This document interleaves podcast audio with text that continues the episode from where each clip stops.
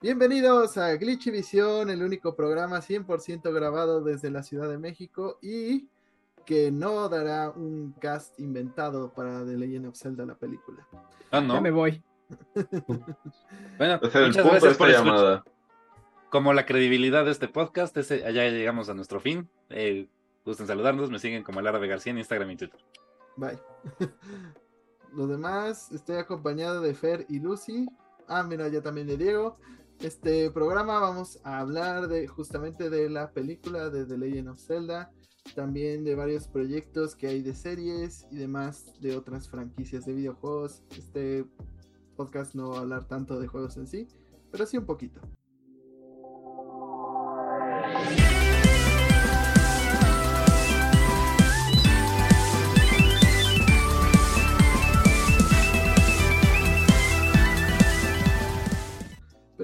Que nada, ¿qué jugaron esta semana, amigos? ¿Cómo les fue?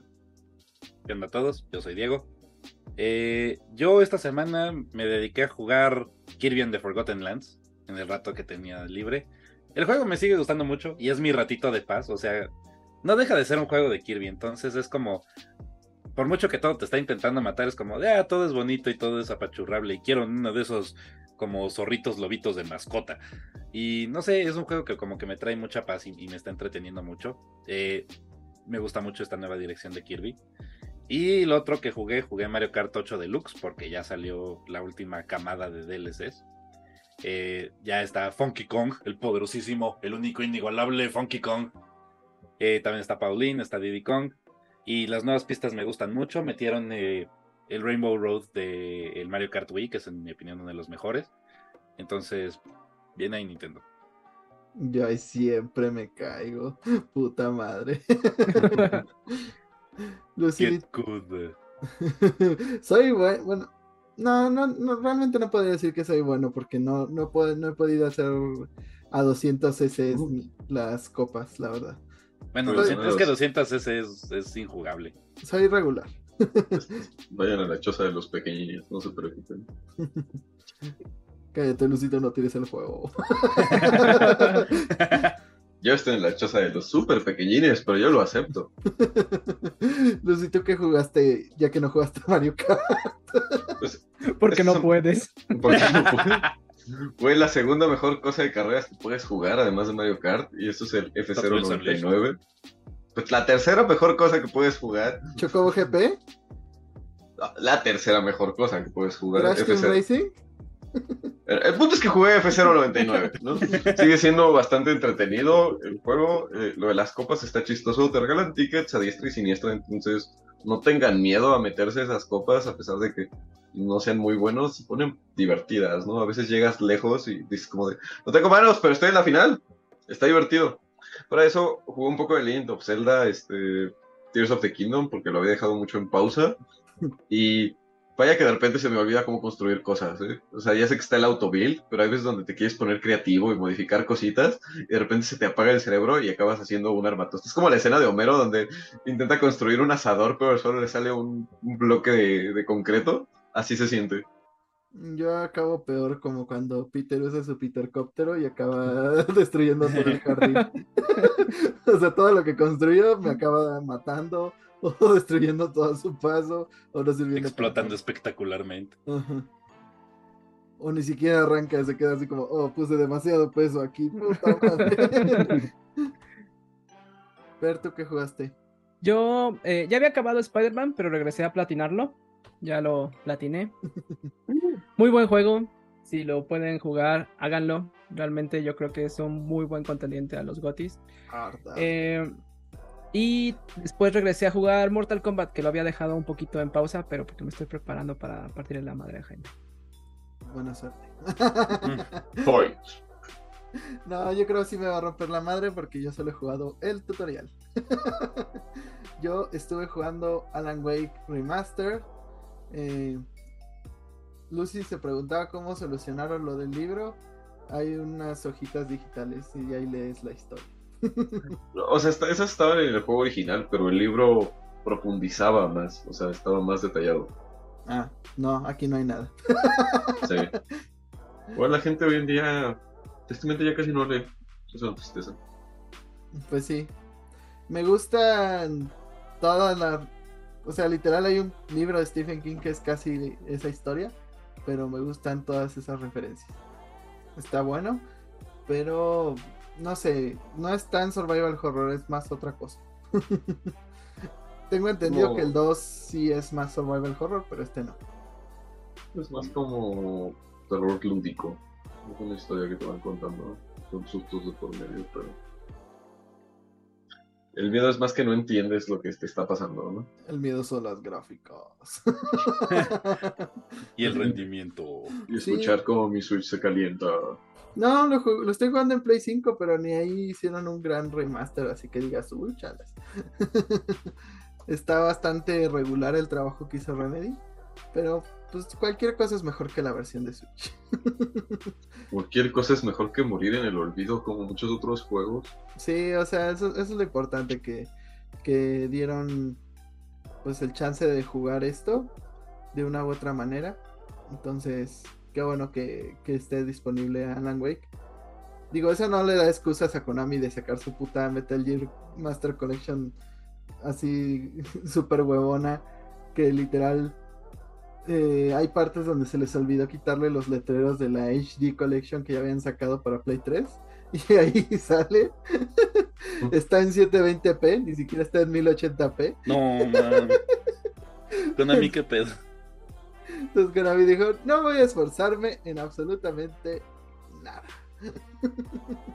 Igual lo van a comprar. Nadie lo, van a, ¿qué se nadie lo va a notar. Mira, lo vamos a comprar porque no es la única manera oficial de acceder a estos juegos en nuevas consolas. Entonces, ni modo. Pero en PC, pues ya la gente seguramente lo movió, lo arregló. Y como todo en esta vida, la comunidad de PC ya lo resuelve. porque además los ports de PC están peores. Y peores ¿Por qué? Mira, ¿por qué crees que las comunidades aprendieron a arreglar juegos, Jaime? No fue por decisión, fue por necesidad.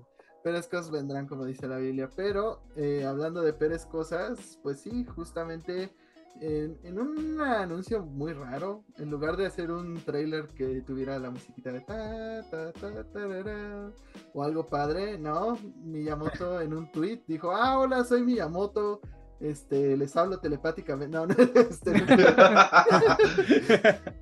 pues que creen que ya llevamos varios años trabajando en la película de Zelda eh, con Sony Pictures y, y chao.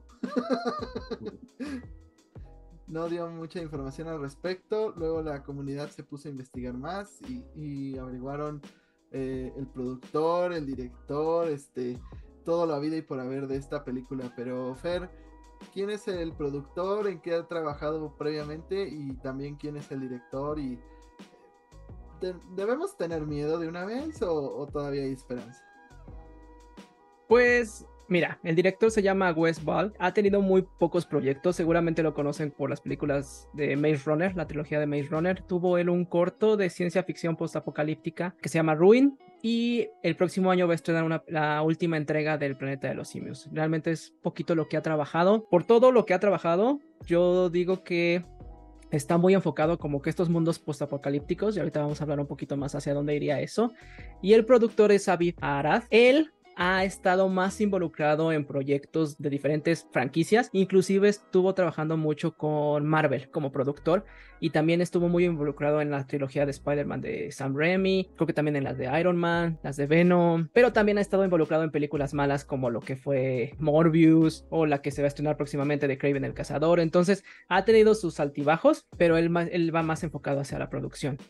Mm, yo me quiero ir con un poquito de precaución, simplemente por el hecho de ser un live action. Si fuera un proyecto animado, le daría el veto de confianza por lo que vimos en Super Mario, pero no sé, siento que esta experiencia live action va a ser muy difícil de recrear. Y conociendo lo que ha hecho West Ball, yo siento que se van a ir muy enfocados hacia el mundo de Hyrule de Breath of, Breath of the Wild y Tears of the Kingdom, que es un mundo postapocalíptico y por eso lo eligieron a él. Pero ustedes qué opinan? ¿Qué esperan de esta película?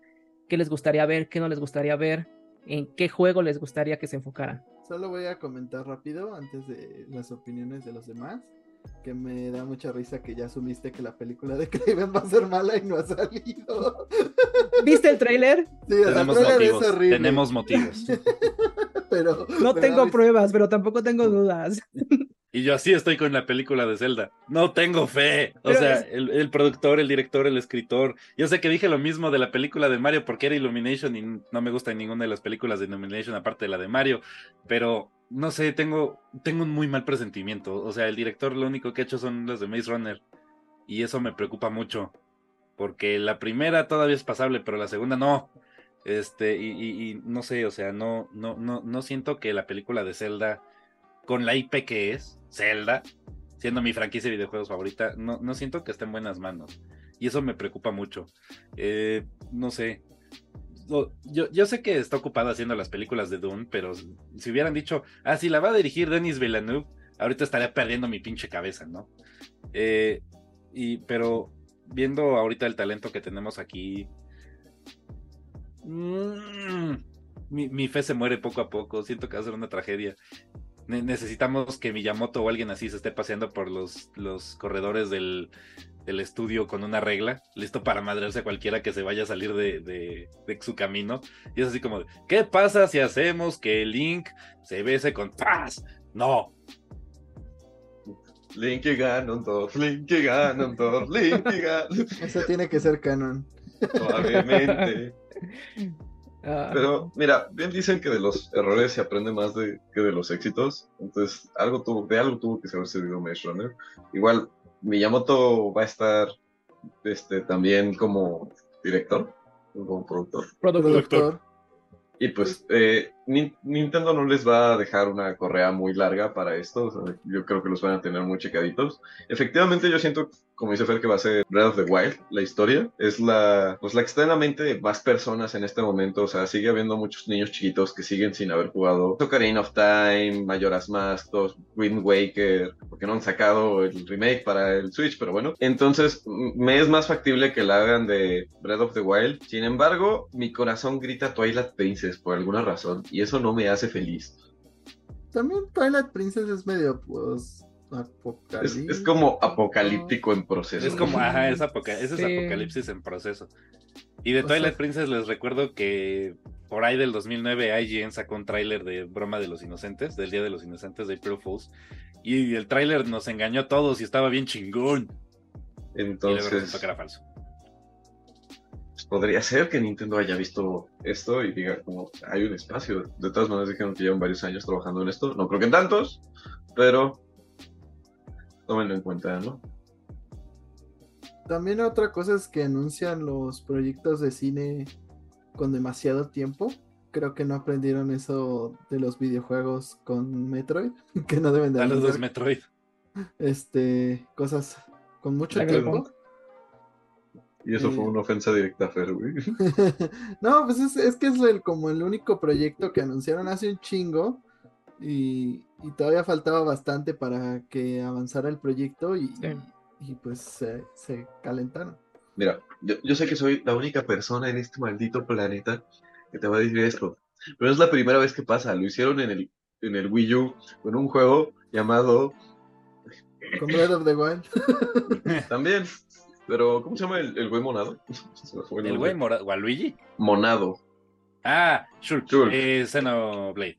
Xenoblade Chronicles X, lo anunciaron al principio del ciclo del Wii U y lo sacaron hasta el maldito final. Así que enos aquí Lucy, repitiendo la historia. Me compré un Switch para jugar Metroid 4. Y va a salir el nuevo Switch y no veo Metroid 4. Es que sí, Lucy, o sea, de aquí a que sale Metroid 4, que todavía ni sale, anunciaron y, sac- y sacaron Tears of the Kingdom. Anunciaron y sacaron el pinche remake de Mario RPG. Anunciaron y sacaron Splatoon 3. A Thousand Year Door ya fue anunciado. A Thousand Year Door ya fue anunciado. saldrá. Remakearon los pinches juegos de Baten Caitos, que nadie aparte de, pues, yo los conoce. Eh, no mames, eso es un chingo de tiempo. Salió toda la saga de Pikmin en Switch. Ajá. Salió toda la pinche saga de Pikmin en Switch. Yo conseguí un puto empleo. Mi primera chamba. Recuerdo el día que de la chamba yo me enamoré. Y así lo estoy haciendo. Bueno, regresando al tema de la película. Bueno, el punto es que pues lo anunciaron tan pronto que ni siquiera hay un tráiler, entonces este es el problema que todos nos estamos imaginando cosas. Eh, Nos estamos creando expectativas falsas. Mm. Sí. Miren, yo la verdad, las adaptaciones de videojuegos nunca he sido muy fan. Entonces, realmente, si sale mala, no me importa mucho. Porque de todas formas, nunca le tengo fe a las películas de ningún videojuego. Yo Eso tampoco, pero esto es Zelda. no importa. Es como de. Ya, ya he pasado por años de malas adaptaciones de Resident Evil. Es que ese es el Ah, bueno. problema. Entonces, ya no hay nada aquí que pueda dañarme. Entiendo el daño que te hicieron. A mí me hicieron eso con Monster Hunter y sigo sin perdonarlos. Pues sí, pero eso te pasó una vez. Ahora imagina dos veces, tres veces, cuatro veces, cinco veces, seis veces. Y no deja de Exacto. pasar. Y una de las putas adaptaciones es buena. Ni una. Mira, yo creo que ahí el problema es que las historias, los guionistas tratan de apegarse lo más posible a la historia y es imposible porque son medios totalmente distintos y claramente lo vimos con Witcher, lo hemos visto con One Piece y todas estas historias que tienen que acortar muchas cosas que están en el lore del juego porque no puedes vivirlo de la misma manera en una Pero película. Aquí no pasa eso, Fer. Aquí agarraron su propia historia y dijeron, ah, Alice es un personaje y tiene superpoderes y todos los de- demás protagonistas de Resident Evil se la pelan.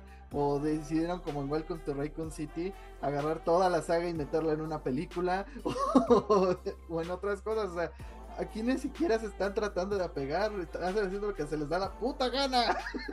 Y yo creo que esta película de, de Zelda va a ser muy parecido en ese aspecto, de que no se van a...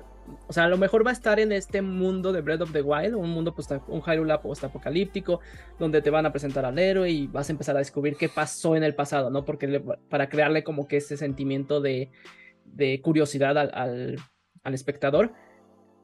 Pero no creo que se base en la historia al 100%. Yo creo que van a tomar co- cositas de todos los juegos y te las van a estar poniendo ahí como cameos, como easter eggs, pero no se van a enfocar en una historia principal, sino van a tomar como que este lore de este mundo ya destruido y una calamidad o un monstruo en- ahí. Eh, no pero creo- sí, a Miyamoto le ganó el, el FOMO. Dijo, ah, ya se acabó el paro de los escritores, ya, ya déjenme tuitearlo. yo Yo creo- puedo escribir. Yo creo que tenían miedo de que se liquiera, porque ya habían muchos rumores. Entonces, yo creo que tenían temor de que apenas empezaran a grabar, alguien tomara una fotografía fuera de contexto o algo así, porque sobre todo con las películas grabadas, pues ahí hay mu- mucho menos control de lo que puedes, eh, pues evitar que se salga a la prensa o a las personas. Entonces, yo creo que fue motivado por eso y yo la verdad no creo que vayan a hacer Breath of the Wild número uno por como lo que dices las adaptaciones de los medios. En Breath of the Wild asumen que puede, no, pueden no explicarte todo lo que pasó hace 100 años y lo vas descubriendo y entonces en una película no creo que pudiera funcionar. Yo creo que a este director lo escogieron para conectar con la gente joven porque ha hecho muchas películas bueno, hizo toda una saga juvenil, entonces creo que esa es la motivación. Más allá de este, pues conectar con la chaviza. y yo creo que van a hacer Ahora encima de preocupado me siento viejo. Yo creo que van a hacer Ocarina of Time. Justamente Mm. porque los niños no la conocen y Breath of the Wild es algo que tienen más a la mano. Entonces creo yo que los van a tratar de meter al centro de lo que es la, la franquicia Zelda y como educarlos en ese sentido.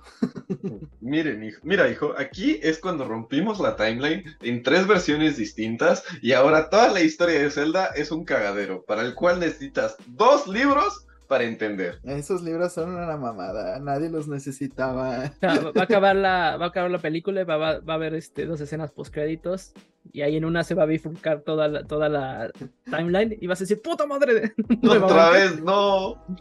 Por eso una va a ser Wind Waker, que va a ser la, la película animada que sigue. Sí. y, la, y la Sí, otra yo pienso sí que va van a hacer ser- eso. Y la otra sí va a ser un live action, este, pero de Twilight Princess. Adiós. Estaría curioso. ¿Cómo haces Twilight Princess sin hacer Ocarina antes? O Sí, sea, no, no puedes.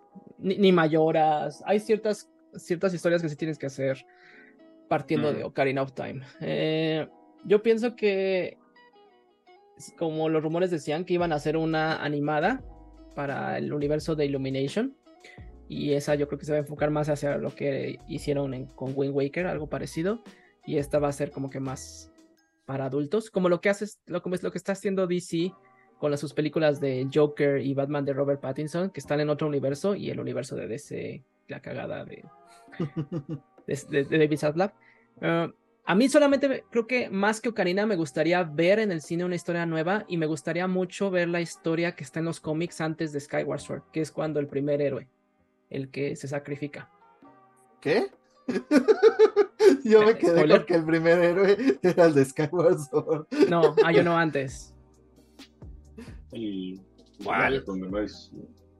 Estaba en un cómic especial que venía de, de, colección o algo así en la edición de Skyward, y ahí te cuentan su historia.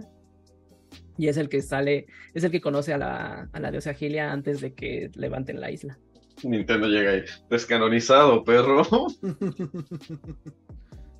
Yo solo sé que Miyamoto tal vez no vaya con una regla, pero va con una plancha caliente. El primero que se equivoque. Le van a hacer así como a Diego. O sea, si, si, si el, el guionista va, va, a empezar a escribir y nada más atrás este. Miyamoto, sí. Y sonando de fondo la de mi primera chamba y el otro nada más. Mira, no, yo tengo un poco más de fe porque Nintendo hasta los videojuegos ha hecho que estudios mediocres creen cosas decentes. O sea, Mercury Steam antes solo había hecho esos horribles juegos de Castlevania para el 3DS y, y la horrible y el horrible Castlevania de PlayStation 3 y llegaron, les dieron la saga de Metroid y con mucha supervisión hicieron un muy buen trabajo. Entonces, siento yo que sí saben supervisar muy bien a los estudios para que hagan exactamente lo que ellos quieren. Son los juegos con sangre, sudor y lágrimas. Más que nada, sangre y lágrimas. Dije que no lo íbamos a hacer, pero lo vamos a hacer. Para el cast de personajes, pues a mí me gustaría que. No, no voy a hacer ese chiste, ese chiste es de y lo hemos hecho 10 millones de veces antes en este podcast. Anya Taylor Joy, mi amor, para Zelda. Yo siempre quiero a Anya Taylor Joy en las películas. Si no, digo, hay un póster por ahí rondando y no tiene como demasiado sentido, pero podría trabajar con Emma Watson como Zelda también. Igual hay un fan-made póster de Idris Elba como Ganondorf, creo que funcionaría muy bien. Para Link realmente no tengo un actor que pudiera yo poner el dedo y decir, ah, sí, este güey se la va a rifar como Link, la verdad. No sé, me gustaría que fuera alguien así como Matt Smith. Yo no tengo ningún caso, realmente me voy, quiero irme con cuidado, no quiero hacerme expectativas raras porque es es un proyecto que siento que es muy difícil llevarlo a live action. Si fuera animado todavía tendría un poquito más de esperanzas, pero es live action, no sabemos cuánto más tiempo vaya a tardar. Link, no sabemos qué, qué historia van a tomar, si van a tomar a un Link entre unos 19, 20 años o a un Link niño de unos 10, 12 años, no sabemos qué vayan a hacer. Este, entonces quiero irme con calma. Lucy.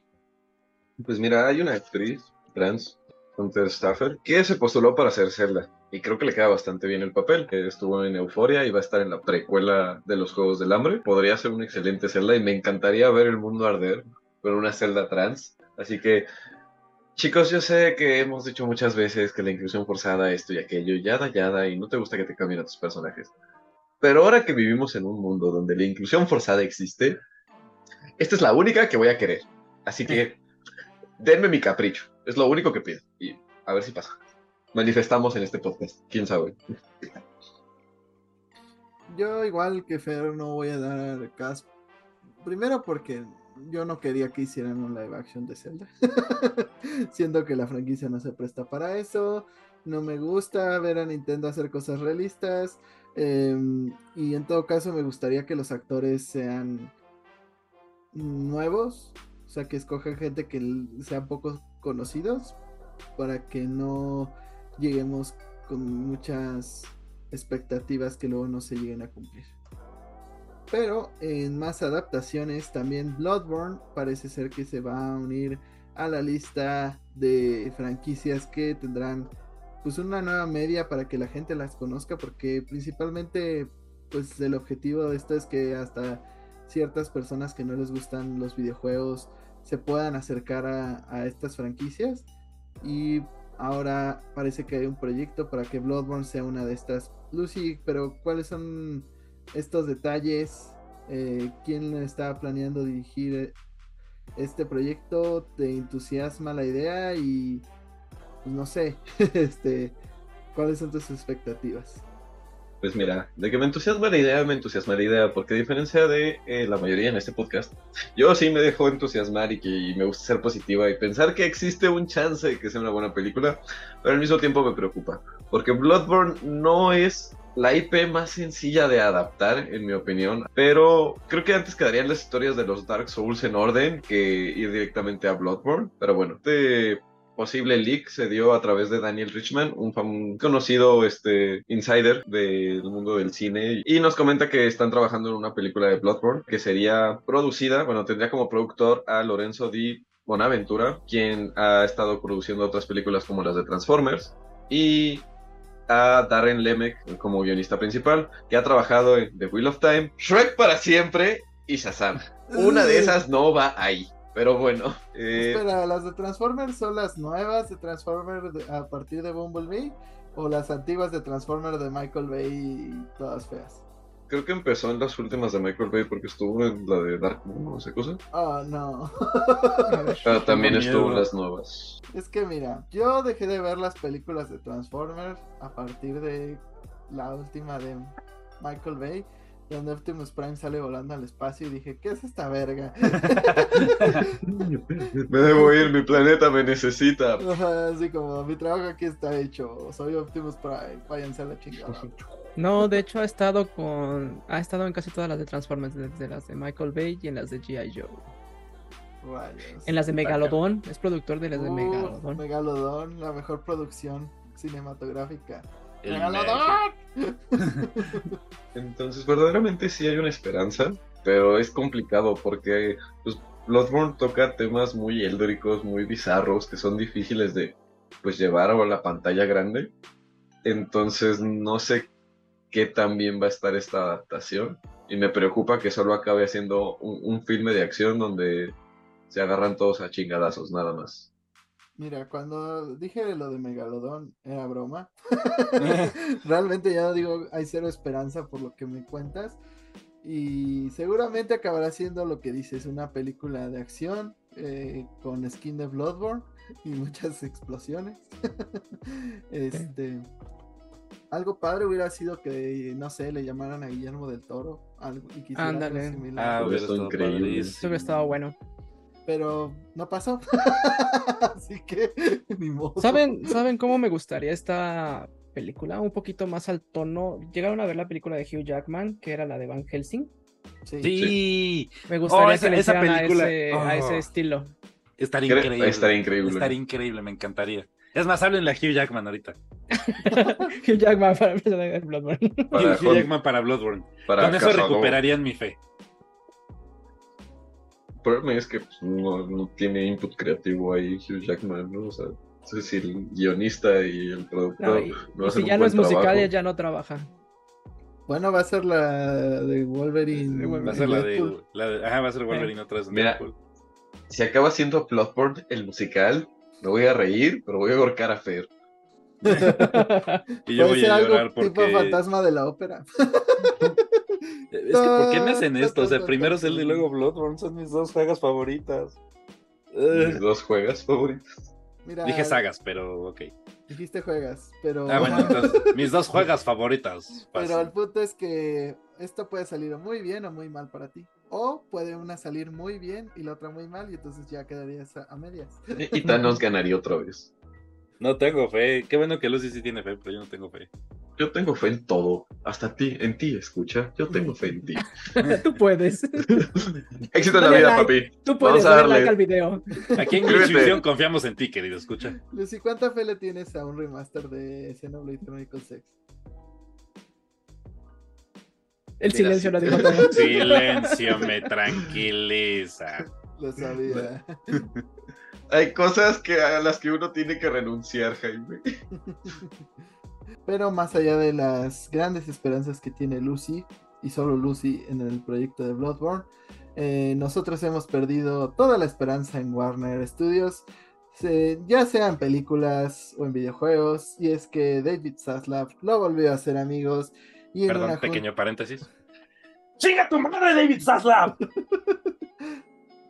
Eh, si no saben quién es David Zaslav, es el pues CEO Gerente de, general, sí. ajá, de eh, Warner en general y está encargado del universo cinematográfico de Warner y pues ya ven sus decisiones.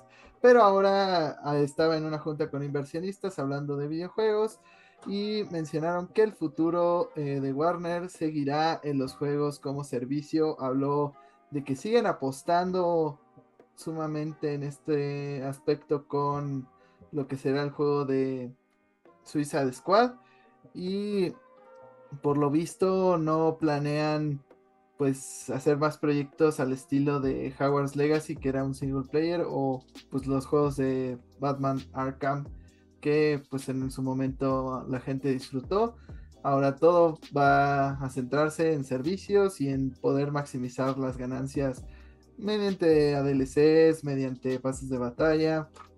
Él habló que esto hace que la gente se involucre mucho más con las franquicias y que estén invertidos más tiempo. Le quiero recordar el super éxito que fue su Smash chafa multi ¿Cómo se llamaba? Ya ni me acuerdo. Multiversus. Multiversus. Y- Que al final dijeron, no, ah, era una beta y lo quitaron. Ajá, y la beta pues aún no, aún no se ha formalizado en juego. o sea, ya salió el de Nickelodeon, el- ya va a salir el 2. El 2 de Nickelodeon. Y estos siguen en su beta de Multiversus, pero eh, pues sinceramente esto me da muy mala espina. Eh, yo de entrada eh, lo dije cuando vi todo lo que le querían añadir al juego del Suicide Squad. Vi el potencial que tenía la historia, el juego en general. Y cuando vi los pases de batalla dije, ah, a la chingada. Eh, realmente, pues ahí me di cuenta que pues van a hacerlo muy pay to win, muy este, que estés buscando armas de diferentes colorcitos y luego van a hacer que el pase de batalla donde enfrentes a Batman o el pase de batalla donde enfrentes a Superman y la verdad se ve muy poco atractivo. Y su único éxito fue Howard's Legacy y fue un juego single player totalmente de principio a fin que no digo ahora tuvo un DLC horrible y un port de Switch horrible pero el juego cuando salió fue un éxito. Entonces no entiendo el razonamiento que está teniendo David Zaslav para tomar estas decisiones, pero bueno. Es que es gente que no medio juega. Sí, es gente que no conoce juegos y está en posiciones donde creen que pueden tomar decisiones. O sea, yo- seguramente el señor es buenísimo para los negocios, pero no entiende su rama de Warner Games. O sea, eh, creo que no ha visto al pasado, no ha visto la historia de lo que pasó con Shadow of Mordor, no ha visto lo que pasó con Gotham Knights, que por algo lo ca- cancelaron todo lo que era microtransacciones y por eso el juego se siente vacío. y horrible. Eh, yo creí que habían entendido al momento de que, de que cancelaron la salida de Suicide Squad y ellos mismos, los este, desarrolladores, dijeron que iban a replantearse la idea. Parece que no entendió esto y solamente quiere lanzar todo en servicio y es lo mismo que hablamos la semana pasada con PlayStation. O sea, no todo tiene que ser un juego de servicio. No todas las franquicias, no todos los IPs, las IPs se prestan para esto. Si quieres tener algunas, te entiendo. O sea, si no me gustaría, pero si en algún momento eh, me dicen, ¿sabes qué? Injustice va a ser una plataforma y vas a tener eh, salidas continuas de nuevos personajes, este, escenarios y todo eso, te lo creería.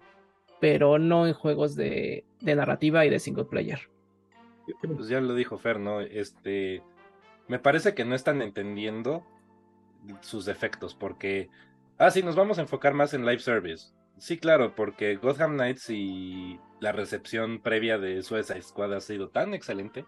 O sea, los fans están bien emocionados por jugar tus juegos. Al final, pues sí, o sea, es gente que solo seguía por las tendencias de mercado, por los resultados que están dando otras empresas, porque al final es mucho más redituable un live as a service que un, un juego single player, ¿no? A pesar Y de pega. si pega, exacto. Pero cuando estudian esos casos, solo estudian casos de éxito, no voltean a ver los mil y un live services que ya sacaron al mercado y se ahogaron en una inmensidad de basura, ¿no? Y eso es lo que no entienden, ¿no? O sea, ya encontraste un nicho de mercado que disfruta tus juegos, ya encontraste una población y algo que te caracteriza, y es estas historias narrativas que la gente quiere más, ¿no? Y en vez de eso estás dividiendo tu nivel de desarrollo, no vas a sacar juegos que la gente quiera jugar este rápido porque estás desarrollando estos life as a service que la gente no está jugando porque no va a estar satisfecha con ellos, ¿no? O sea, la cantidad de, eh, de multiplayers, MMOs, RPGs que han muerto en los últimos años a meses de haber salido es ridícula, ¿no? O sea, ahí tenemos Andem, de ejemplo. Este, está New World, si quieren otro, ¿no? Warcraft, que es la leyenda de los MMORPG, de los live as a service, está en soporte vital, está ahí con un oxígeno en la boca, güey, porque si no el pobrecito se nos muere, ¿no? Entonces, creo que es importante que entiendan eso, o sea, como dice Fer, pues hasta Nintendo está pues, toqueteando ahí lo que es un Life as a Service con Splatoon, este, pero pues se enfocan en lo que son buenos, ¿no? Eso es lo importante. Es que juegos donde sí se puede, por decir, Splatoon se presta muy bien y dices, ok, es una plataforma que te permite. Mario Kart lo, lo quieren, los- lo quieren transformar en eso y dices, ok, va, o sea, si te voy a estar pagando, pues, son ¿y cuántas temporadas ya nos han dado con buenas pistas, buenos personajes?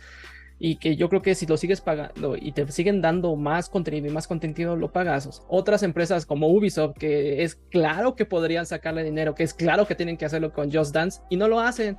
O sea, Ya lo hicieron, pero no lo hicieron bien. ya- Ah, ah, es Ubisoft. La historia de Ubisoft. es que te falta, es se te olvida un pequeño detalle, estamos hablando de Ubisoft. De, Ay, Ubisoft. O sea, sí Oh, Ubisoft. un servicio, pero al mismo tiempo todavía tienes que comprar el juego y al mismo tiempo todavía sacan un paquete de canciones como si fuera el juego anual. Entonces realmente no es un servicio. Entonces no- nada de esto tiene sentido. Oh, Es todo, nada es en un Ubisoft juego. tiene sentido. Anual con DLCs, pase de batalla y de alguna forma es un Life of Service al mismo tiempo. Lo- la, la cosa aquí es que el público videojugador ya de por sí es uno de los públicos más exprimidos por parte de, de la gente que nos provee el servicio, ¿no? O sea, le- les fascina hoy en día sí exprimirnos hasta nuestras últimas gotitas de dinero. Porque nos ven como eso, como bolsas de dinero, no como jugadores. Eh, el David Zaslav, en, en- que chinga tu madre, David Zaslav, en su junta esta de aclaraciones de, con los inversores, este, dijo que lo que más quiere es subir el engagement con sus juegos, eh, hacer ciclos de monetización más largos y en niveles más altos, eh, ver qué oportunidades de cobrarnos post compra tienen. Yo, eres un hijo de la chingada. Y, y me choca, o sea, ustedes lo dijeron, le pegaron a un nicho de historias narrativas. Se ve en Shadow of Mordor, se ve en Howard's Legacy. ¿Qué hicieron con Shadow of Mordor? Después sacaron Shadow of War, que estaba hasta las narices de monetizaciones. Los cabrones patentaron el sistema Nemesis, que es una de las cosas más chidas de Shadow of Mordor, para que nadie lo pudiera usar aparte de ellos, y se rehusaron a hacer otra cosa con el, con el pinche sistema. Y nunca se ha vuelto a ver nada como el sistema Nemesis. ¿Por qué? Porque lo tienen patentado y no lo usan. Y es cagante. Eh, y entonces, seguramente a la larga también van a querer hacer algo así como con, con Hogwarts Legacy. Van a querer hacer un juego live service que tema de su lugar en Hogwarts, que literalmente cada año sea tu pinche año en la escuela. Y te van a estar cobrando monetizaciones, te van a estar cobrando por galeones. Básicamente, ahí vas de regreso no a la- puedes volver a jugar, güey. Paga tu, paga tu inscripción y tus mat- tu matrícula. Tu matrícula. No, Y y, los útiles. Y vas a tener que pagar extraordinarios, güey, si repruebas. Si lo pruebas. Ey. Oh, Dios. Si repruebas, órale otra lanita, hijo de la madre. Pero Lucy no se puede inscribir. Pero tendrás la experiencia de poder ir a Hogwarts. Te, te Uy, mandarán sí. un diploma virtual. No, No me voy van a mandar un diploma. Vas a Ese pasar diploma- tus timos. Ese diploma vale dos dólares. No es posible, no, no te lo podemos mandar a México. No, no, no. Pero Y aparte, las más. franquicias donde sí pueden hacer servicios como Mortal Kombat las quieren vender. Es, Exacto. es la ironía del asunto, como que no entienden bien su mercado. Y otra vez, recordatorio, porque yo siempre lo digo, pero vale la pena repetirse. Un jugador nada más tiene X cantidad de tiempo para jugar y no pa- va a jugar más cosas. Yo, yo antes jugaba varios as a Service. Hoy en día nada más tengo tiempo para uno, que es Destiny. Y ya. No, no tengo tiempo en mi vida para jugar. eh, pues es que juego Destiny, Elegiste pero juego Kirby. mal. Vete a la madre. ¿Qué quieres que juegue? Final Fantasy XIV. League of Legends. Podría-. League of Legends. ¿Quieres que me regrese a ese periodo de ira de mi vida? No, yo dije Final Fantasy XIV. Eh, pues tendría que pagar la suscripción. Pero Eh, Yo mal. estaba con Apex y decidí quererme y Ser dejar. feliz. Ajá. Quise ser feliz y dije, no, esto de estar viendo y jugando como si fuera una tarea y estarme preocupando de que todavía no consigo los puntos para completar el pase de batalla es demasiado estrés. No, yo quiero disfrutar juegos. Me preocupa Wonder Woman, que era un juego que realmente esperaba mucho. Ahora me preocupa que vaya a salir así con, como un juego de servicio. yo ya no espero nada de Warner. Está, igual aquí tengo mi hoyo en el corazón de que destruyeron el universo de las películas. Entonces, de los videojuegos, no esperaba algo diferente. Corrieron a Henry Cavill. Ajá, es como de. eh, ya. Pierdan. no me importa. Ca- cancelaron la película del Coyote cuando era una de las películas más mejores reviews que tenía en- para este público de prueba. Y la cancelaron porque lo pueden quitar de sus impuestos. Váyanse a la verga. Y tú también, tú, particularmente tú, tú, sí, tú, David Zaslav. O la película de Batwoman que ya estaba hecha. y dijeron, no, ¿para qué? Ah, pero A bueno. la bóveda. O igual la, la serie de Jon Snow, que es la única que no Ah, tiene sí. luz verde de todos los proyectos de Game of Thrones. Ah, pero bueno.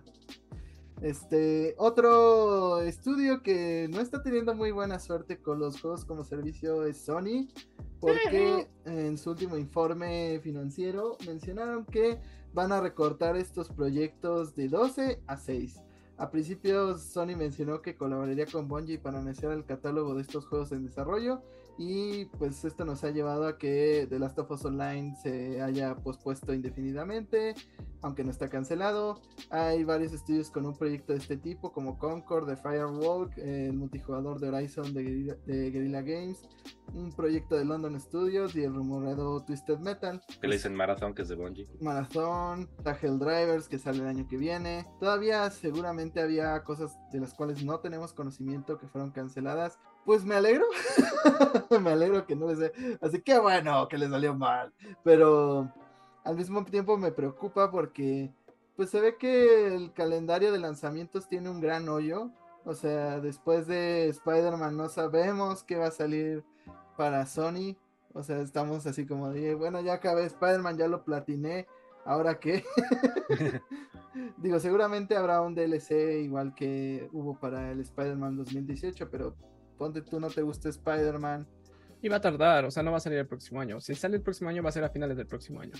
Ajá, o, o a lo mejor eh, lo seccionan como el del 2018, que primero hubo Mm, una sí. de un villano y luego de otro.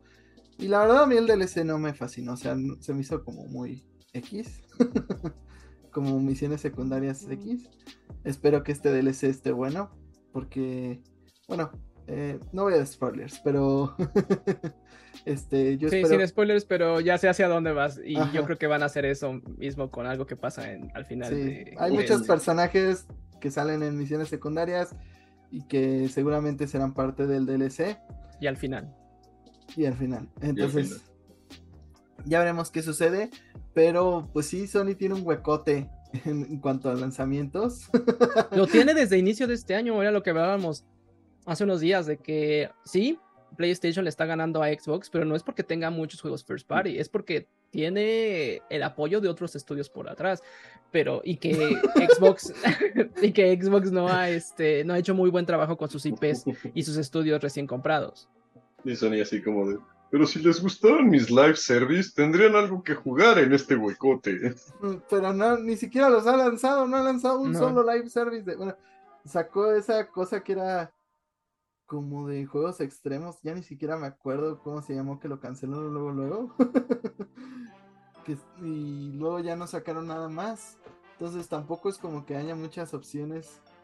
Y pues sí, eh, Tienes Destiny, Destiny. que técnicamente pues le pertenece a Sony ahora. y Destiny, sorry. No, no es cierto. bueno, sí, Sí, es sí es. cierto. Pero... Odio Destiny, es mi juego favorito. No, no lo Y es, pero Respecto a esto, pues han surgido rumores.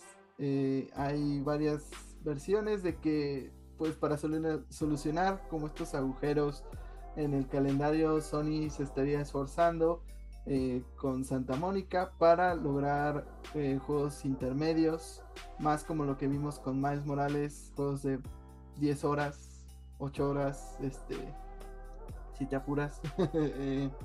producciones más pequeñas para pues llenar este calendario y una de ellas sería un juego de God of War el cual se anunciaría en los Game Awards de 2023 o sea a nada este diciembre y parece ser que pues si seguimos la historia de God of War 2, estaría un poco centrado en las aventuras de Atreus. pues eso es lo Suena que bien. la gente cree. En ese sentido, ustedes algo que en la industria han hecho por años, que es reciclar assets. Y siento que mientras sigan agregando una narrativa y mecánicas entretenidas, a pesar de que tomes de base el mismo código que tenías, pues le estás dando suficiente valor. No, no, no sé si vale 70 dólares, pero, Nunca los vale, Lucy, pero igual los pagamos. pero siento que es una buena forma de, de darte más contenido sin te- forzarte a que sean DLCs este, cosméticos o Season Pass. O sea, creo que es una nueva opción de monetización que me agrada, ¿no? Porque al menos es contenido divertido. Aparte, yo considero que si es un juego basado en Atreus, tiene potencial porque Atreus es una persona completamente diferente a Kratos. Entonces, porque pues Kratos es un monigote, ¿no? Es, es un titán, casi casi boy. Y el boy, pues es, es un descuincle, es un enclenque que su mayor fortaleza es la arquería, no tanto el combate cuerpo a cuerpo. Entonces, ahí siento que tienen potencial porque obviamente no vas a ser el powerhouse inmenso que es Kratos, pero puedes ahí explorar cosas que solo Atreus puede hacer. Y más ahora que sabemos, no voy a dar spoilers de quién es o qué es, pero ahora que sabemos los que ya jugaron los dos God of War, ¿qué onda con Atreus? Creo que ahí podrías jugar un poquito con su pasado y con sus orígenes y darle poderes interesantes. Mira, la cosa es que en el God of War 2, las secciones de Atreus, en lo personal, fueron las que menos disfruté. Eh, sus poderes no me agradan tanto. A lo mejor pueden hacer algo para que sea más disfrutable usar al personaje. Pero igual siento que era porque tenías al lado, de repente estabas usando a Kratos y podías hacer... y tenías las Blade of Chaos y tenías un buen de cosas. y aquí pues tienes un arco y flechas, ¿no? Entonces... Creo que el eh, problema es que comparaste a un morrito como de 15 años, güey, con el dios del fuego Osai, güey. Ajá, o sea, y Señor. también a este, este Atreus pues tiene sus poderes como transformarse en animales y hacer cosas, ¿no? Pero pues no es comparable. Pero estos juegos chiquitos me agradan, o sea, yo no puedo ser objetivo, o sea, aquí vean el póster que tengo acá, eh, me encanta Spider-Man, a mí me encantó mucho más, bueno, no- mucho más, pero me gustó mucho Miles Morales, Eh, para mí sí valía la pena ese juego, digo, no lo compré a 70 dólares, pero Ah, sí valía la pena. O sea, era un gran juego para explorar las posibilidades que te daba la consola en ese momento porque pues acababa de salir. Y me gustaron muchas mecánicas que no tenía el del 2018. Entonces, sí, si pueden expandirlo así con este juego más chico de God of War, pues yo, yo entro. A diferencia de la estrategia de, de Sony de querer sacar juegos de servicio, esta estrategia de tener un juego grande, dar tiempo a que el equipo principal desarrolle la secuela y en el mientras poner a un equipo más pequeño siendo supervisado, supervisado por algunos expertos o gente con más seniority a trabajar una versión 1.5 como lo fue Miles Morales o, esta, o este juego que podría ser enfocado nada más en Atreus más corto. Siento que esas son buenas, buenas estrategias para mantener el fandom, mantenernos eh, atrapados en estos servicios, con la marca, que no la perdamos de vista y no estar matando los desarrollos largos, anunciándolo con cinco años antes y creando expectativas falsas. Yo creo que es una buena estrategia. Me gustaría ver un juego enfocado nada más en Atreus, so- sobre todo para que puedan explorar y explotar un poquito más su gameplay, que como dices, siento que está muy limitado porque tienes de lado a lado a este Kratos y tal vez podrían explorar un poquito más otro tipo de mecánicas con él. Pues sí, no, no sé cómo le harán con la historia, porque la verdad no queda tanto para hacer en el, en el ambiente nórdico. Pero, Para Atreus, sí. pues, sí, no. Bueno, no voy a hablar mucho, pero. Sí, spoilers. Ajá, Spoilers, no voy a decir qué onda, pero Pero, pero yo digo que sí. Yo digo, yo que digo sí. que sí. El punto es llevarme la contraria. El punto es que no tienes razón. No.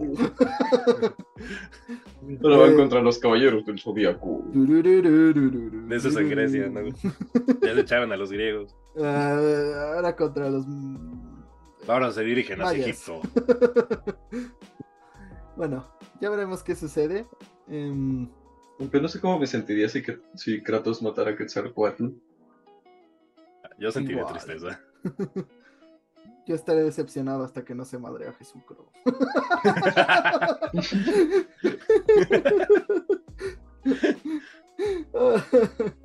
que diga algo como su Dios me la peló. Yo quiero Ah. verme a Kratos vergueándose a Vishnu. Pero este, pues ya le hemos dado varias vueltas a este informe de resultados. Fer, ¿cuáles fueron los números que presentó Sony en este por esta charla con los inversionistas? Y también hablaron mucho de pues lo que obtuvo Spider-Man que se convirtió en el juego más vendido rápidamente de PlayStation.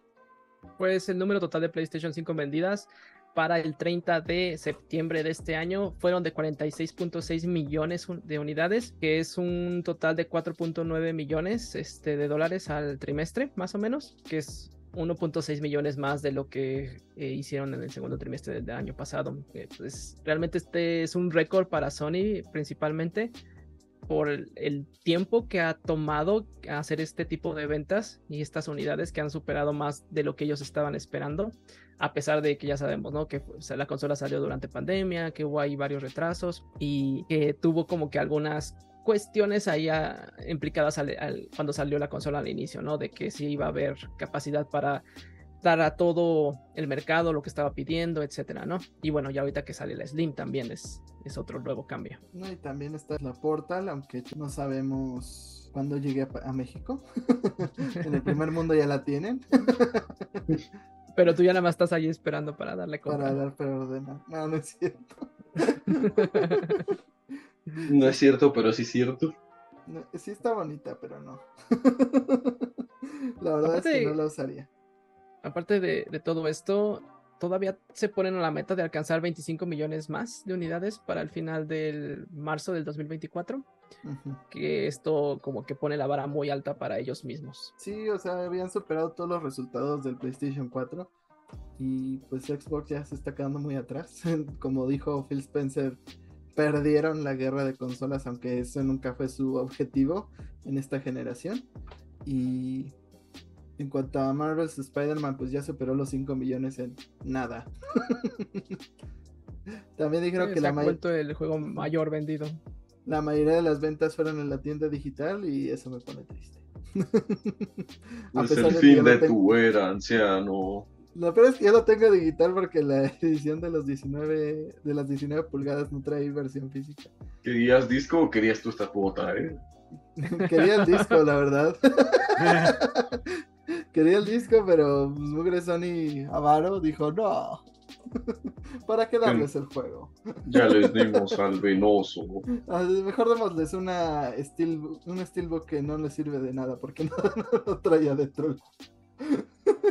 Aquí es donde, pudiera, donde pondría el disco. Si tuviera uno. Pues es que a veces, como ya sabemos, te dan el disco y es un maldito key code para que descargue el juego DLC. O sea, tampoco lo estás comprando digital. Jaime. No, no, Digo, no, físico, no. Jaime. No, no, no, no. En PlayStation todavía viene toda la información en el disco sin necesidad de, de este Carga. no de internet. De descarga. Ajá.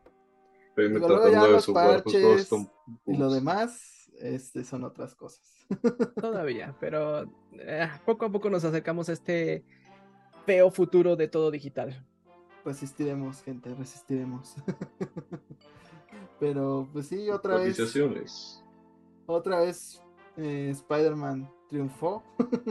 Cuando recién salió el de 2018 se convirtió rápidamente en el juego más vendido de PlayStation y otra vez es el juego más vendido de PlayStation sin necesidad de... Hizo que no han, sal- no han salido muchos. Y adivinen qué es. Es un juego de single player game. Exactamente. No requieren live services, hijos de la gran perra.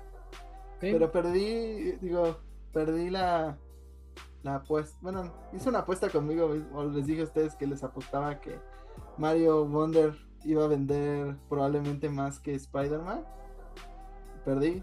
Tuvo 4.3 millones de... no aposté nada, pero, No aposté nada, pero aún así perdí dinero. pero perdí. Ya des- desembolsa la marmaja. Eh, so- sobreestimé al Mario Elefante. Eh, también Nintendo dijo que el Nintendo Switch por fin superó, superó la cifra de las 130 millones de consolas, lo cual es un chingo. y Zelda ya se colocó, bueno, Tears of the Kingdom como dentro de la lista de los más vendidos de Switch, lo cual también es una salvajada porque lleva menos de un puto año. Sí. Pero me sorprende que todavía no está en el top 10 por la cantidad de vendas que tienen otras cosas. o sea, ya para entrar al top 10 tienes que al menos que haber vendido como 10 millones de copias. No te digo, así funcionan los juegos de Nintendo. Eso pasa cuando tienes buenas exclusivas. Nintendo ya hay- hasta hizo, hay una gráfica, pusieron como un hilo de con toda la información de lo de Nintendo. Hay una gráfica que se llama el efecto Switch, donde todas las franquicias antes de Nintendo Switch vendían algo y en Nintendo Switch es como es el efecto Switch. Y Zelda Tears of the Kingdom. Digo, Pikmin es el mejor ejemplo. güey. sí, Pikmin no era nada y ahora es como Y ahora resulta. Sí, o sea, hasta Pikmin 4 vendió mucho más que los otros Pikmin.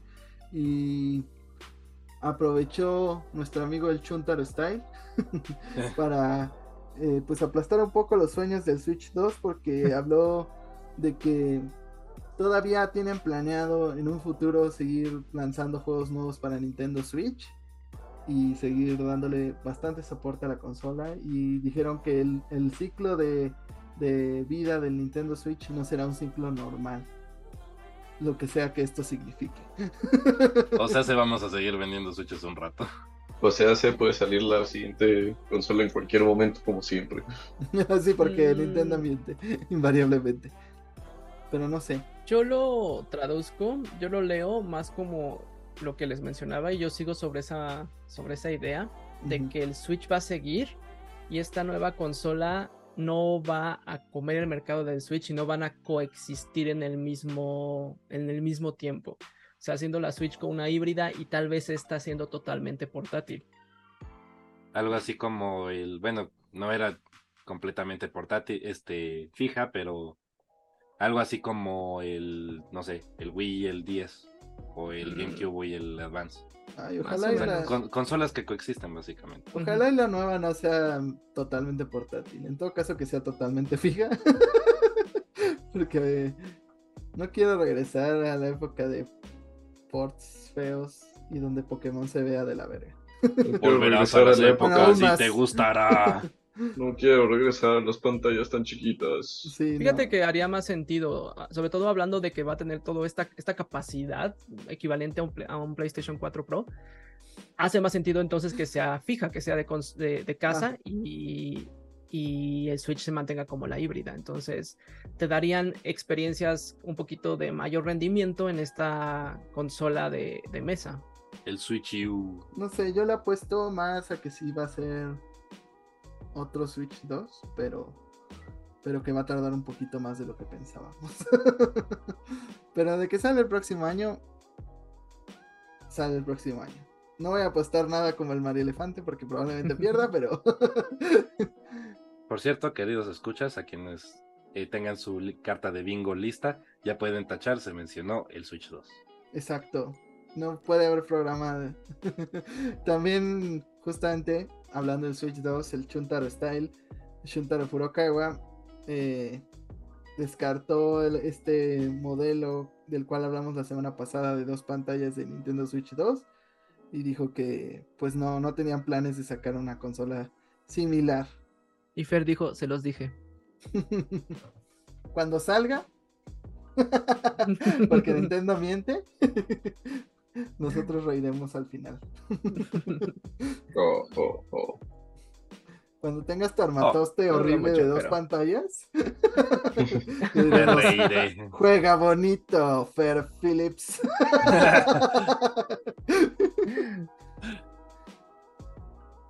Los Pero- Switches podemos verlo Oh. todo. Es- esa va a ser la nueva gimmick que puedas voltear tu pantalla al, al derecho y al revés. Ah, Dios, no. Ah, pero.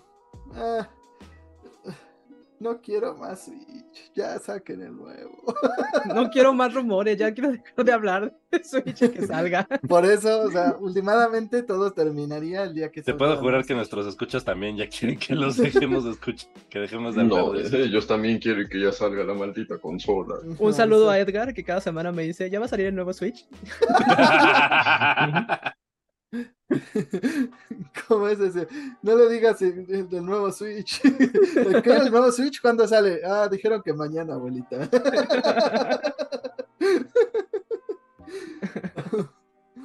Ay, pero sí, ya que ya salga. que dejen las películas. se enfoquen en lo que importa. Pero hablando de nuevas consolas que sí son reales, Steam le tomó, bueno, Valve le tomó una página de su libro a Nintendo y Le dijo, ¿por qué hacer una consola ampliamente superior a la que ya hice cuando solamente puedo hacerla OLED? Y venderla más cara. Ajá. Y desarrollaron la Steam Deck OLED, eh, que en efecto, dentro de sus pocas mejoras al lanzamiento original, pues tendrá una pantalla OLED, más batería y hará que los modelos originales pues bajen de precio por obviedad. Esto me suena muy similar, es como en las pistas de Blue. Que ella pudo, yo también. ¡Woo! Ahí atrás de Nintendo otra vez. Siempre es lo mismo. Nintendo hace algo y ahí van todos los demás atrás de Nintendo. Eh, es una buena estrategia, si le funciona a otro, cópialo. Y aparte ya va a ser menos pesada, porque otra de las quejas era que las nuevas, las consolas de Valve eran como tabiques así con los cuales podías matar a alguien. Era para que te ejercitaras mientras jugabas. Ya- ya no- Lo dijo con tal odio. Sí. Maldito chancho. También la nueva consola va a tener más memoria porque ya lo sabemos, eh, con el con los, los 600, ¿no? ¿Qué daban? Como 200 gigas, pues ya te cabe un Call of Duty y nada más. o ni Ujú. eso. Y a ahora, veces ni eso. Y la campaña, la campaña single player, sin, Y sin bajar. Warzone. ahora son 500 gigas, 512 gigas, muy específico, y un tera para que te quepa entero todo. Por eh, 569 euros y, y 679. Le hace 500, 500 Ujú. dólares y 600 dólares. No me sorprende. Predecible, Val, predecible. E igual que los modelos OLED, Arad Pino ya va a ser nuestro invitado de honor porque ya, no- ya casi nunca está en los inicios. Mira, so- no, de hecho, o sea, solamente no estuve en el inicio últimamente hoy. Eh, la vez pasada estuve desde el inicio. Es que nos vamos rolando, ¿sabes? Esta semana me tocó a mí, la pasada le tocó a Fer, hace Ah, unas sí. cuantas a Diego. Y, y Fer le toca un descanso como de un ratote. Así que te, O sea, tienes que poner las pilas, Arad. Todo- Pero, todo tomando- ¿qué? todos nos vamos tornando con eso. Salvo yo que, que estoy como imbécil todas las veces. Toda esta operación fue tu idea, cerebrito. Pero bueno, em, ojalá que podamos pronto comprar ese Steam Deck OLED. Porque tiene Mm. OLED. Bueno, no sé, a mí, a mí sí se me antoja un Steam Deck y, y pues si ya puedo de una vez comprar el OLED.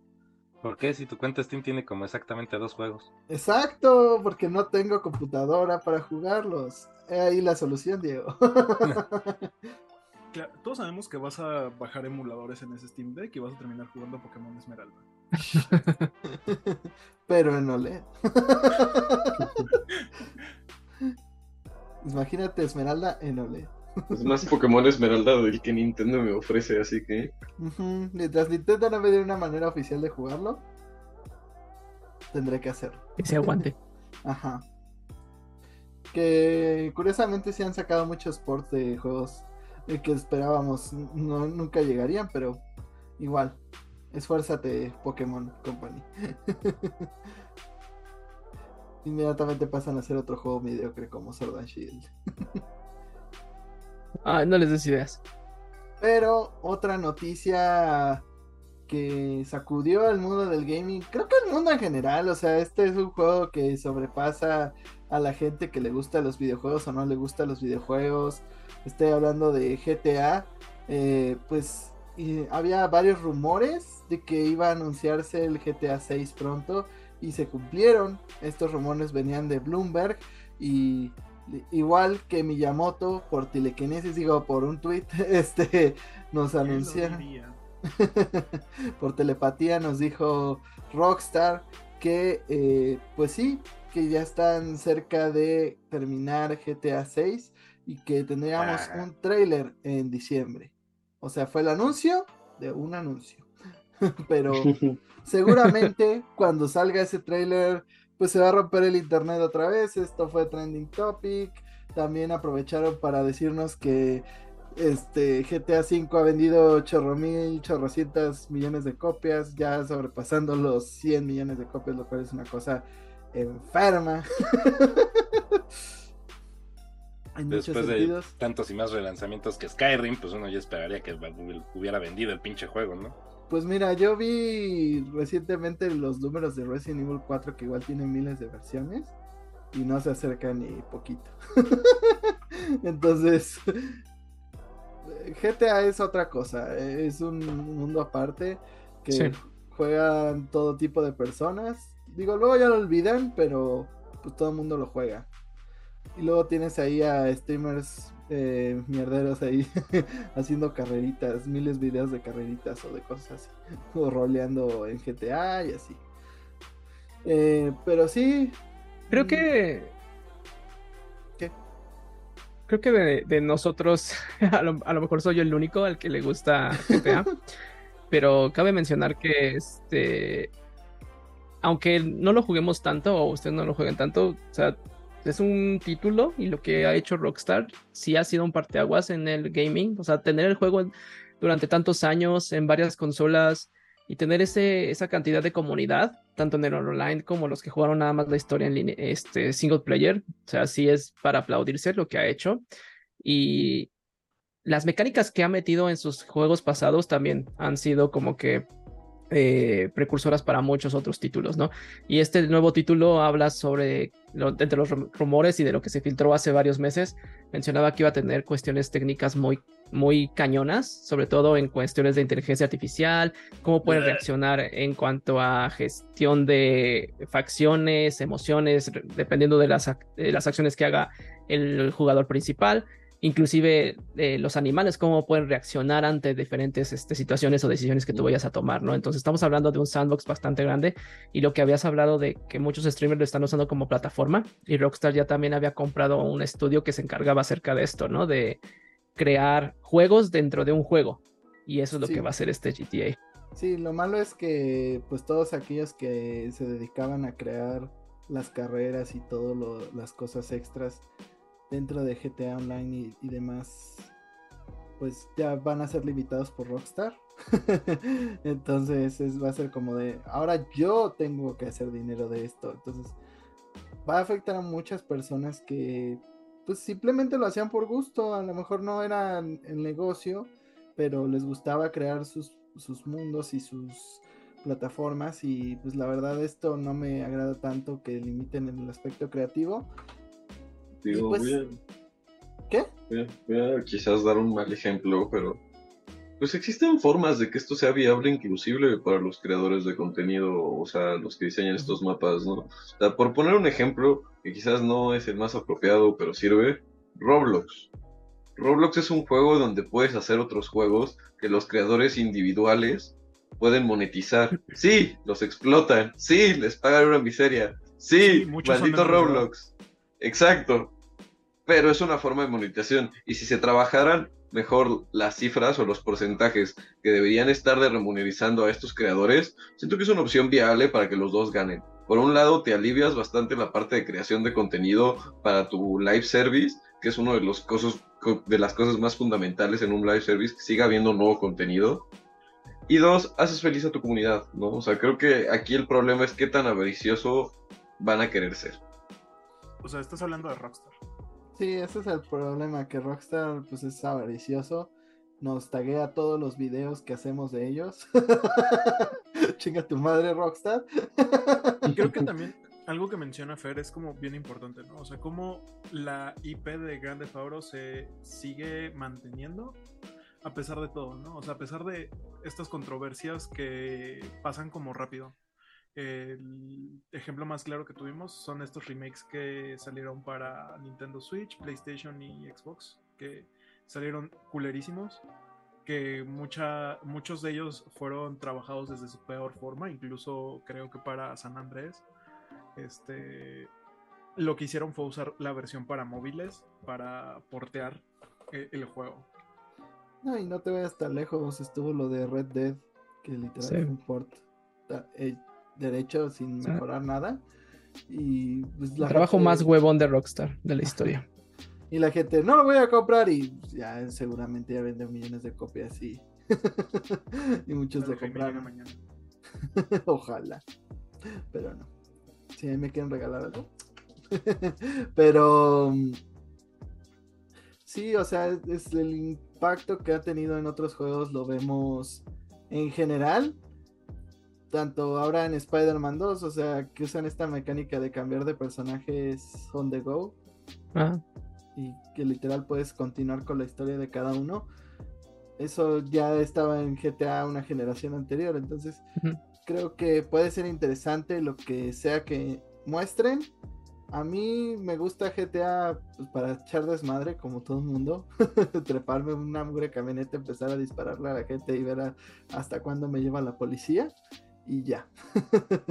Eh, la verdad, las historias pues, la- las misiones a veces se me hacen un poco de ve y trae, haz esto y ya. eh, Pero siempre es interesante y, y seguramente cuando pase, eh, pues el internet se va a volver loco.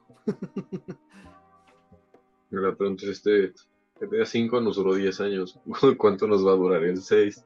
Pues mira, solo sé que puede que dure menos que lo que hemos esperado a Metroid Prime 4.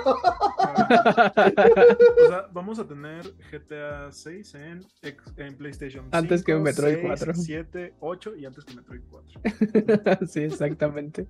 Es más, Yo- vamos a tener el port de Nintendo Switch 2 de GTA 6 antes de tener Metroid 4. Arad ya dijo la palabra clave de cada episodio de Glitch Edition. Aquí es donde suena el ta, ta, ta, ta, Exactamente. Ajá. Vayan llenando su, su este, Hojita de bingo. hojita de bingo. Um, algo que mencionas es cierto. eh, no sabemos hacia dónde quieran ir, porque tal vez sea el- lo que está haciendo Activision con Call of Duty, que tienen su historia de campaña y aparte tienen Warzone. Podría ser que tengamos algo parecido con, con Rockstar, ¿no? Porque le están metiendo mucho a los mods, le están metiendo mucho a estas opciones de crear juegos dentro del mismo juego para que los streamers tengan contenido y seguramente van a estar haciendo alianzas con ellos, contratos con ellos, porque Rockstar no se quiere perder un solo centavo de lo que ellos ganan. Eh, y por el otro lado te va a dar la historia single player, ¿no? Entonces, Bueno, sí, siempre eh, ha sido con GTA Online, que es una cosa totalmente distinta. aparte, Entonces, y que es lo que les da dinero. Entonces, continuará por los siglos de los siglos. Amén.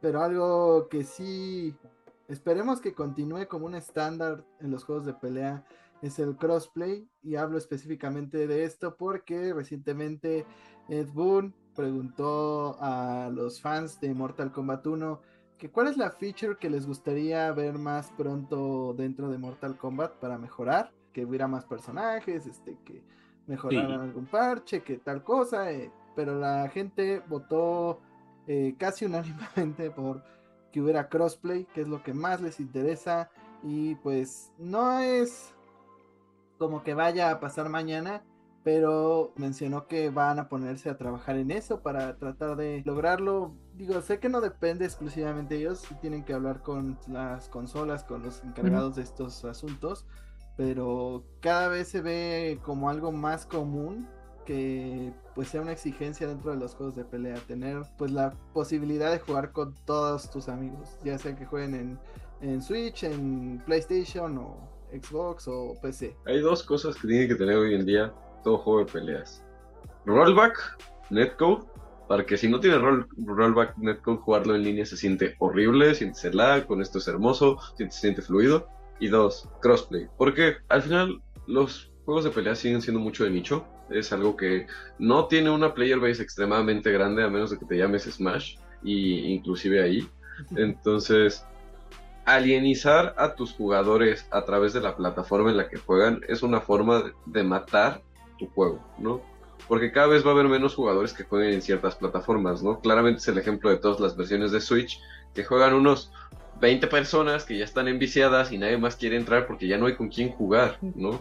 Entonces, eso hace que, que para muchas consolas la, la jugabilidad de ese juego se muera, ¿no? creo que es importante que, pues, si sales en múltiples plataformas, no fuiste un juego que decidió que te ibas a comprar esa consola, ¿no? Porque está para todas las plataformas, ¿no? ¿Por qué no permitir que jueguen entre ellos? ¿no? O sea, no es como que te esté robando ventas de, consola al final del día, ¿no? Sí, o sea, cada vez, pues se arman mejores comunidades a través de esto. Yo sigo pensando que la versión de Switch, pues se podrá cruzar tal vez con una de celulares que salga. Porque la verdad es que no veo cómo corra al mismo tiempo que. Por eso va para la Switch 2.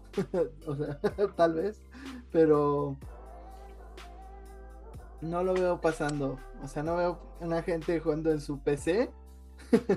este. Con rollback a 60 cuadros y demás contra alguien en Switch y toda la mermelada que hay. Sí, obviamente el Switch se tiene que excluir de ese crossplay, pero sí es algo que deberían de tener los juegos de peleas, sobre todo si quieren incrementar que más gente lo juegue, ¿no? Porque no todo el mundo tiene siempre las mismas consolas, quieres jugar con otros este, con tus amigos que tienen un, Xbox o un PlayStation 5 y tú tienes otra consola, entonces es algo que deberían de tener y qué bueno que, están acercándose a la comunidad. Ed Boom usualmente escucha mucho a, sus jugadores, ¿no? Entonces es bueno. Aquí el problema es que David Zaslav eh, se lo permita y, que no transforme en un juego de servicio. Lo hizo otra vez. Maldito David O sea, creo que. Chinga tu madre, David Zaslav. Esa es la conclusión del episodio de David. Chinga tu madre, David Zaslav. Ay, la conclusión del video era chinga tu madre, Rockstar. Sí, por, por, por, bajar nuestros videos. Por añadidura, sí, también. Sí, o sea, si no ven gameplay de GTA en este, en este video, si lo están viendo en YouTube, este, fue Rockstar, fue, Rockstar. Es que no, ya no vamos a poner cosas de Rockstar porque siempre nos, nos, nos claimea las cosas. Díganle adiós a este video. Así de poquitas, de poquitas vistas como tenemos, nos consideran una amenaza. Y lo somos. Tal vez también por eso no tenemos tantas vistas porque nos claimea los videos. Pero eh, una compañía que no nos claimea, afortunadamente, los videos es Konami que tampoco ha tomado unas grandes decisiones, pero vamos a hablar en nuestra sección semanal de Silent Hill. Eh, Con nuestro experto en Silent Hill. Ajá. De qué se ha descubierto de Silent Hill eh, Short Meses, perdón. Este juego, el cual pues todavía no tenemos mucha información y que podría ser un juego más reducido, no tanto como una entrega al 100% de Silent Hill. Y así es, el que en su momento se llamó Project Sakura, que ahora sabemos se llamará Silent Hill The Short Message. Para cuestiones prácticas, nadie sabe cuál es el estado del juego, no sabe si se va a salir, no sabe si se va a cancelar. Es muy extraño porque, o sea, sabemos que incluso Masahiro Ito, diseñador de los juegos principales, está involucrado. Eh, sabemos que el monstruo con cabeza de flores de Sakura está diseñado por él. Y esta semana recibió una clasificación en Australia. Y también supimos un poco de la historia. Eh, por lo que se sabe, el juego se llevará a cabo en lo que es Alemania. O sea, este sería otro juego de Silent Hill que no se ambientará en el pueblo, sino que Silent Hill va a ser más como un lugar, eh, un lugar más allá de nuestra percepción de la realidad. La personaje principal se va a llamar Anita. ¿Nesa? No. y el juego va a tocar a temas psicológicos relacionados a la autolesión y a la desvivisión. A la desuscripción de la vida. A la descripción de la vida. Entonces, a mucha gente justo le ha llamado la atención porque pues va a regresar como a tomar, a tocar estos temas que sí son sensibles, pero que a la vez pues dan pa- incluso para un buen, una buena historia. Pues mira, la cosa es que ya tengamos anuncios de Silent Hill porque ya se está convirtiendo en un Metroid Prime 4. Mira, ya tenemos preventas activas en varios países de Silent Hill 2. Por Y por lo menos tienen un tráiler que no es solo un 4. sí, ya Y está. tendrá pase de Eso sí batalla. es cierto. Y seguramente lo veremos también el remake de Silent Hill 2 en Con los Game batalla. Awards, con pase de batalla. Y había ciertos rumores de que no se tocarán los orígenes de Pyramid Head en el remake de, de Silent Hill 2. Porque Es no que- es necesario. Es que pasó sea- algo muy raro. En la semana apareció el listado de Silent Hill 2 en varios países. eh, y por ello aparecieron algunas descripciones muy raras. Una de ellas apareció en Best Buy. No recuerdo de qué país. En el que mencionaba a la descripción del juego que una de las partes de la historia será el origen del personaje de Pyramid Head. Eh, esto literalmente revolucionó a toda la, toda la comunidad. Todos estaban así como de, ¿qué? ¿Por qué van a hacer algo así? Porque, pues sí, sabemos que sería como una idea muy estúpida hasta para Konami. E- Explorar los orígenes de Pyramid Head cuando sabemos cuáles son gracias al juego. Eh, sin embargo, Konami salió esta semana a hablar sobre ello y dijo, eh, no, no vamos a hacer como una subtrama de la historia de origen de Pyramid Head. Lo que ocurrió fue un problema de traducción. Y no dieron, no dieron más detalles, pero siento que lo que se referían con historia de origen es a la parte en la que, bueno, quienes jugaron Silent Hill 2 sabrán que salió una versión para Xbox y luego salió Greatest Hits, Hits para PlayStation 2 que incluía la historia de origen de María. Entonces es probable que esa historia de origen se refiera a María.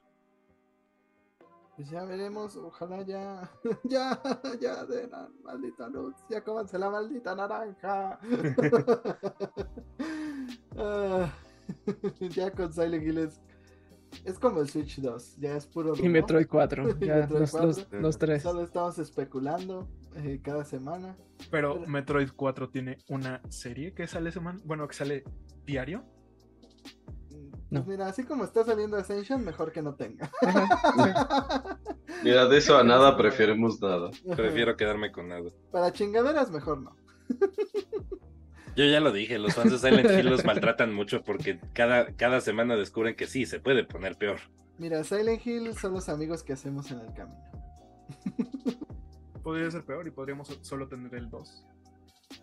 O podríamos, este, podría ser One Piece y nunca acabar. Pero, Podría estar anunciado desde el inicio de la vida de una consola y no haber salido y ya va a salir su sucesora. pero fíjense que, eh, pues, recientemente en Blizzard, justamente Mike Ibarra mencionó que Chinga Pues tu madre, Mike Ibarra. De paso, gamers- por favor. no tenemos paciencia, no esperamos para nada. Digo, solo llevamos desde el 2017 esperando Metroid Prime 4, pero no tenemos paciencia aparentemente. y es que, pues él habló de que sabe que la comunidad necesita contenido seguido, pero para él quiere seguir equilibrando todo con el nivel de calidad que le exigen al estudio. Y yo digo, ¿cuál? Realmente, entonces es raro lo que menciona Mike Ibarra, pero Sí. ¿qué opinas, Arad? Fíjate que, o sea, creo que puedo entender a qué se refiere. Y, o sea, sí es una mamada, pero también las empresas tienen la culpa. Y a lo que voy es que, por ejemplo, ¿cuántos live services no nos tienen acostumbrados que a cada rato están llenándonos de contenido nuevo? De que el mapa cambió esta semana, que evento de tal cosa. O sea, por ejemplo, nuevo. El sombrero, o sea, te pones un sombrero, Jaime, te sorprendería. O sea, por ejemplo, Fortnite, que cada semana tiene skins distintas, que a cada rato están cambiando el mapa, que ya empezó la temporada de tal, que en, en su momento a Fall Guys le, o sea, tuvo este problema, que tenían pocos desarrolladores y no podían estarle metiendo contenido a cada rato y la gente se aburría.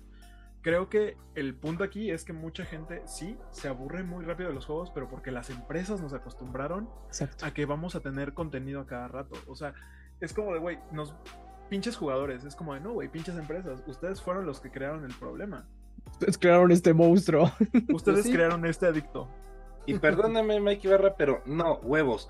El que tiene la pinche culpa es tú y tu pinche empresa. Los jugadores sí tienen paciencia. El problema es que no tienen paciencia para tus pendejadas.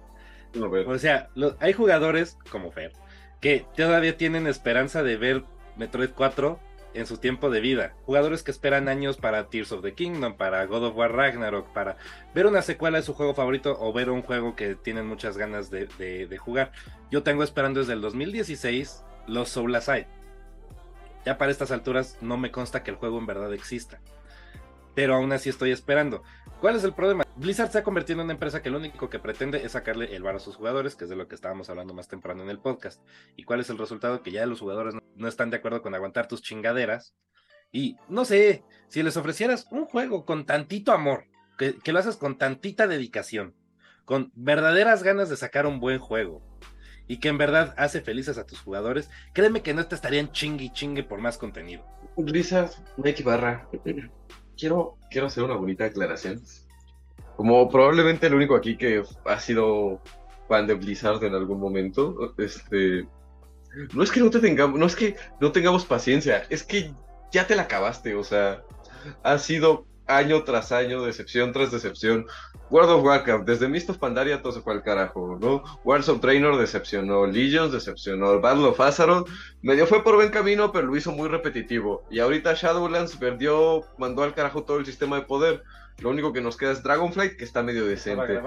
Overwatch 2, tuvimos años para desarrollarlo como se te tuviera la gana, para que tuviéramos PvE, para que tuviéramos algo, y también lo mandaste al carajo. StarCraft 2, tu franquicia probablemente más exitosa que tienes, dejaste de desarrollarle cualquier tipo de contenido hace tres años. Y quieres que te tengamos paciencia. Dame algo para lo cual tenga que tenerte paciencia. Mm, estoy de acuerdo. Eh, Blizzard está pidiendo paciencia sobre todo. Es un poquito hipócrita, ¿no? Porque ha dado malos resultados y esos juegos son demasiado predatorios en términos económicos. Ya sea así, esos pass, pa- este, o microtransacciones. Entonces, como que, ¿con qué cara piden paciencia a sus jugadores? Y nada más para cerrar y reafirmar lo que dijeron, ¿no? O sea, ellos mismos han creado esta necesidad al momento de tener que estarte dando contenido constante en sus juegos, tanto Activision Blizzard. Entonces, no, no veo el por qué te quejes de algo que tú creaste. O sea, no- también los gamers tienen que bajarlo un poquito a que no tienen que estar recibiendo contenido siempre y la misma calidad y lo mismo, ¿no? Entonces, ¿Cómo que no voy a tener una skin nueva cada semana, Fer? no. Pues mira, Sopórtalo, soporta. El problema es que sí ya dejamos diferenciar entre contenido y contenido, ¿no? Una cosa es cosméticos y otra cosa es gameplay, ¿no? Y una tarda mucho más que otra. Ah, mira, te sorprendería de la cantidad de niños ratas que se quejan porque no hay un nuevo skin esta semana. No, y con Diablo 4, pues medio han tratado de seguir esa oleada de contenido, pero no Pero cobran 70 dólares por una pinche armadura de caballo. Exacto. es como de, pues sí, o sea, quisiéramos tal vez ser pacientes y todo y, y seguir la, la- invertidos en tu contenido si no estuviera tan caro como un juego. Entonces, ah, sí es un poco hipócrita, es un poco eh, chistoso que ellos quieran ponerse como el ejemplo de calidad cuando pues muchos de sus juegos salen mal de inicio y pues esperemos que con Microsoft esto sea una cosa del pasado, pero la verdad es que pues no se ve que tan fácil puedan reestructurar una cultura que lleva años y años formándose así. Pero eh, lo que esperamos reestructurar para el siguiente programa es este podcast. Muchas gracias por habernos escuchado. Eh, pónganos sus sugerencias, eh, qué les gustaría escuchar. eh, Le vamos a reestructurar la jeta, Jaime. No, no, va, va a ser como el capítulo de Calamardo. eh, para que quede como calamardo guapo. Y luego yo le doy el portazo que lo regrese a la normalidad. para que. Pero ahí pónganos qué les gustaría ver, más allá de cambios estéticos en nuestra cara. Pero chicos, sus redes sociales. Me pueden encontrar como Lucis que es ahí en Twitter y en Instagram. Ahí los espero para que me digan cuál fue su momento favorito de esta semana. También me pueden encontrar tanto en Twitter termine. como en Instagram como el García. A mí, a mí pónganme un chinga tu madre David Zaslav. A mí me encuentran en todas las redes sociales como My Life Acerat. Todas las redes sociales son Instagram, TikTok y Twitter. Por ahí díganme, eh, no sé, qué esperan de Silent Short Message y también un reconocimiento para todos aquellos que donaron a Glitchivisión. Pudieron desbloquear mi skin con luz.